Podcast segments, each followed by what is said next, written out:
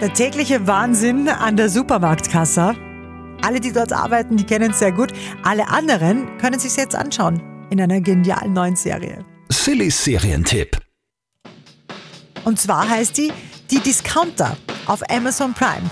Alle Fans der Serie Stromberg kommen da voll auf ihre Kosten. Weil auch in dieser Serie ist es so, dass sie eigentlich so ein bisschen gemacht ist wie eine Dokumentation. Also wenn man sich das anschaut, würde man glauben, es ist jetzt eine Doku. Nein, nein, es ist natürlich alles fiktiv, ist alles einfach eine Serie über Mitarbeiter in einem Supermarkt. Ist nur so gedreht, als wäre es eine Doku. Also sie schauen ständig in die Kamera und reden mit einem und geben Interviews. Ist wirklich super gemacht. Wir schauen einmal rein.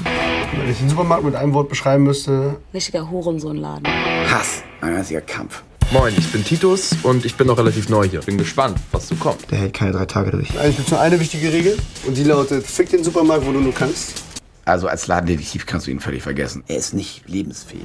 Die Discounter auf Amazon Prime. Wirklich witzig gemacht. Der deutsche Serie kriegt von uns 9 von 10 Couchpunkten. Nee, ich möchte nicht arbeiten.